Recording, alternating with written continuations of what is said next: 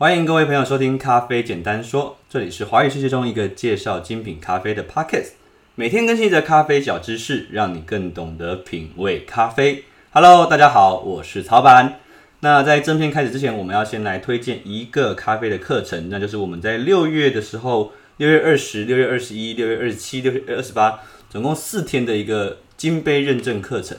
那这个课程是由美国的精品咖啡协会 SCA 所举办的一个认证课程。那我们的讲师是大家应该还算蛮熟悉、非常厉害的老叶。那老叶要来带大带大家煮咖啡、教咖啡这样子。那金杯这个课程算是在我觉得在 SCA 里面所有的课程里面非常有帮助的一堂课程。那呃，我自己觉得这个课程它蛮有趣的啊，就是说很多时候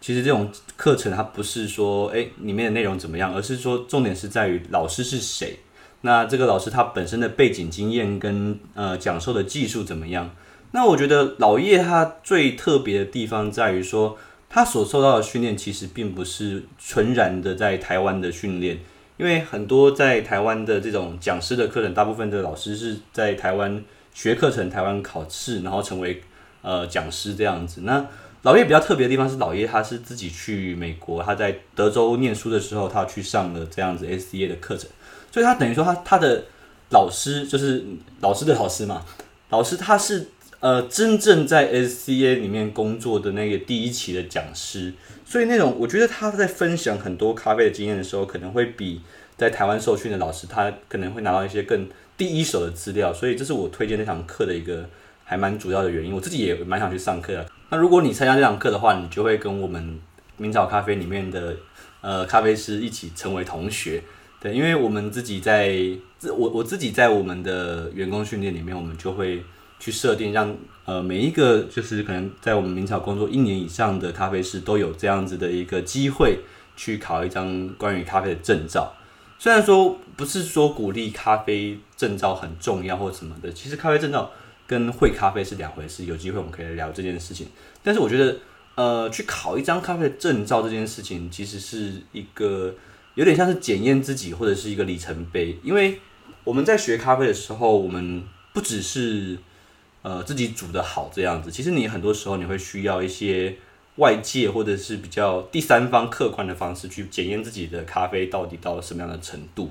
所以呃每次我们的学呃咖啡师只要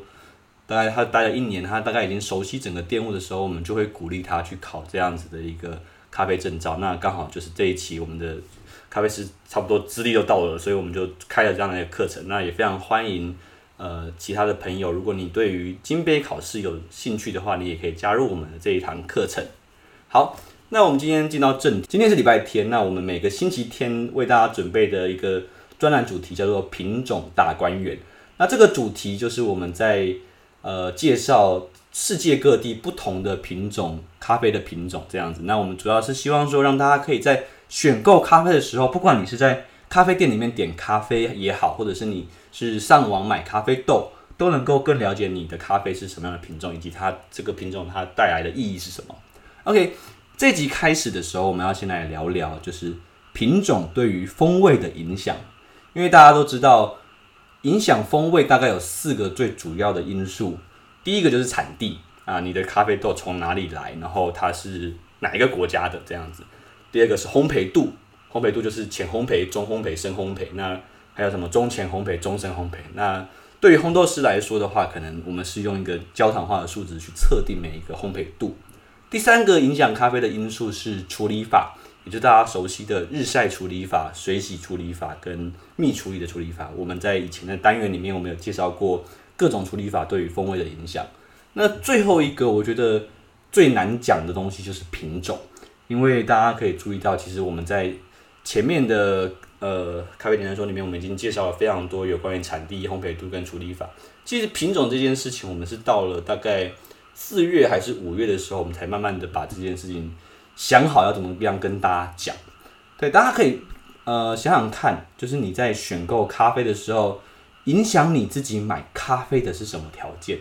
那我们先不要讲说哦价钱比较便宜或者是特价这件事情。就是你在买咖啡，或者是你在点咖啡的时候，你会以什么样子的一个什么样的咖啡会会吸引到你？那是因为它的产地吗？还是因为它特殊的处理法，或者是因为它是一个很有名的庄园，还是因为它比赛拿拿过奖之类的。那我们会发现，大家在买咖啡的时候，其实品种这件事情通常都是放在最后的位置去进行考量的。那为什么会有这样子的一个一个结果呢？最主要的原因是因为，第一个原因是因为，其实除了像艺妓这样子的品种之外，对于消费者来说，我们很难喝出跨品种之间的风味差异。对，因为今天你可能十个人来喝咖啡，也许只有零点五个不到的人可以喝出哦，这支咖啡是 T P 卡这支咖啡是 Bourbon。对，这两种之间的差异，其实如果我们遇到这种客人，我们也会吓到，真的太太厉害了。第二是因为品种这种东西对于消费者而言是一个比较神秘的东西，因为对于呃在这个资讯比较透明的一个时代，我们可能很容易去理解产地，很容易去理解处理法，很容易理解烘焙度。但是对于我们来说，品种如果你没有实际种，没有实际长过，其实我们根本就很难去了解到底品种它的呃一些细节是什么，因为我们。没有那种没有那种经验嘛？对，就像我们看看书的话，或看网络，其实很多东西都是比较二手的资讯。那品种这件事情对于消费者从来都是一种若即若离的关系，就是一种比较次要的关系的。我们在考量咖啡的时候，我们通常就是考量它的产地或者是处理法，很少人很少人会去 care 品种这件事情。但是品种这件事情对于咖啡的生产者来说，就是一件至关重要的事情了。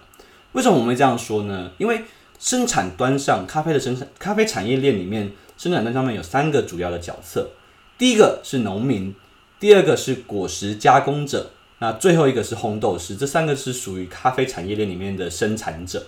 对于农民来说，他们在考虑栽种咖啡的时候，永远就是两个大方向，一个是品质，一个是产量，也就是英文里面的 quality 跟 quantity。那我们就会简称叫做两个 Q 这样子。OK，从农民的角度来看品种这件事情呢、其实品种它代表的是一种产能的表现。我再讲一次哦，咖啡的品种它代表的是一种产能的表现，因为有些品种它很会长，然后就是一次长就长一大堆的这样子的，然后有些品种就是长得比较特别少。那有些品种它的成熟期就是它红果的时间很集中，它可能可能集中在两个月或一个月，那这样的话就代表说它的采收期比较集中，可以省去很多的人力。意思就是，你看，像有些成熟期可能比较长的，它可能半年都在熟，都是在红果。那这样的话，你就要一直请工人，就会很浪费钱。那有些品种它特别的对抗病虫害，有些品种耐寒，有些品种耐旱。对，在咖啡的产业里面呢，其实绝大多数的农民都是以产能作为一个最优先选择的考量。对，这也就是为什么很多寻豆师或者是很多咖啡师他不能够理解为什么咖啡农会选择一些味道不好的品种。因为其实对于农民来说，他们可能自己本身不是精品咖啡的爱好者，对于他们来说，咖啡就是农产品。那农产品长得多，不怕病虫害，他们才能够卖，才能够卖出去养家活口，所以这样他才能够活下去。所以对于很多呃研究品种的研究机构、一些农改场来说的话，他们所推广的品种也是朝向能够养活大部分咖啡农为目标。所以在这个环节上，常常会出现 quality 跟 quantity 品质跟产能两者的一个选择上的两难。而至于对于果实加工师来说，这是一个比较新兴的行业，通常是在精品咖啡才会有果实加工师的。一般来说，呃，农民就会兼果实加工师，自己采，然后自己收这样子，自己后制这样子。那不同的品种对于果实加工师的意义来说，就是采收的时机点还有发酵的时间之间的差别。什么意思？有些品种在采收的过程中，它可能需要采的比较红透一点点，就是接近酒红色，它的味道会比较好。那有一些品种，它可能要早一点采收会比较好，它不能红太，不能太过红。对，那有些品种它可能就是很适合日晒，有些品种很适合做水洗或蜜处理。那有些品种它可能在发酵的时间需要久一点的发酵时间。那对于果实加工师来说，他的目标往往是在提升风味的表现，所以果实加工师他比较没有所谓产能的压力，他没有就是说我今天一定要生产大量的咖啡的的这种压力，他的他的他的压力来自于他能不能够把咖啡豆做好，然后不会发霉这样子。所以对于品种的认识，会帮助一个果实加工师能够更精准的选择后置的方式。好。那最后我们来讲烘豆师，对于烘豆师来说，品种的意义是什么？嗯、对于品烘豆师而言呢，他们会把咖啡豆当做是一个烹调的食材，或者是说就是一个加热的受热体这样子。呃，烘豆师在烘豆的时候啊，要考虑到，因为有些品种它的长它长得比较大颗，它的受热方式就不一样嘛。那有些长得比较小颗，它受热方式可能就是另外一种形式。那有些品种它比较圆，有些品种它的两端比较尖，它比较接近椭圆。那有些品种它可能需要大量的热能，有些不需要。那这些品种之间的差异，就是烘豆师在绘制烘豆曲线的时候一个思考的角度。好，那最后我们来到消费者的部分。我们还是要回到一个问题，就是认识咖啡品种对于消费者来说有什么样的意义？这边呃，我自己来说一下我的想法，就是我觉得消费者其实我们讲消费者是一个很很大的一个很广阔的一个族群。那其实我们可以把消费者拆成两个主要的族群，一个是纯粹进行品饮的消费者，就是反正就是喝嘛，就是他是负责喝咖啡的那些消费者。那对于纯粹喝咖啡的朋友，其实我觉得。品种对你来说其实没有什么太认真或者是需要严肃去学习的一个一个意义，因为对于你来说，品种就是一个有趣的小故事，这样子，就是你在喝咖啡的时候，你可以跟朋友分享说，哎，哦，这个品种是波旁种，然后它有什么样的特性，这样子。那你不需要太认真或者是去钻研它，因为说到底是很少，就像我们开头讲的，很少有客人会想要把自己的味蕾锻炼到，就是一喝就知道。这个是波旁，一喝就知道那是什么 TP 卡这样子，这种等级基本上是已经是怪物等级的了。对，那就算是杯测师好了，其实如果杯测师没有在一个特定的条件底下去进行盲饮的话，他也很难去直接分辨品种。OK，好，那另外一个族群的消费者就是自己喜欢动手的消费者，喜欢自己冲煮的消费者。那这样子的消费者，其实对你来说品种的意义就非常大喽，因为。对你来说，因为你会煮咖啡嘛，那你的身份就跨越了生产呃消费者，你就会成为生产的一员，你就是生生产咖啡的一部分啦。那对你来说，不同品种之间的特性就会是你自己冲煮时需要去考量的重点。那至于要考量什么，那如何考量，我就等我们之后的单元跟大家分享了。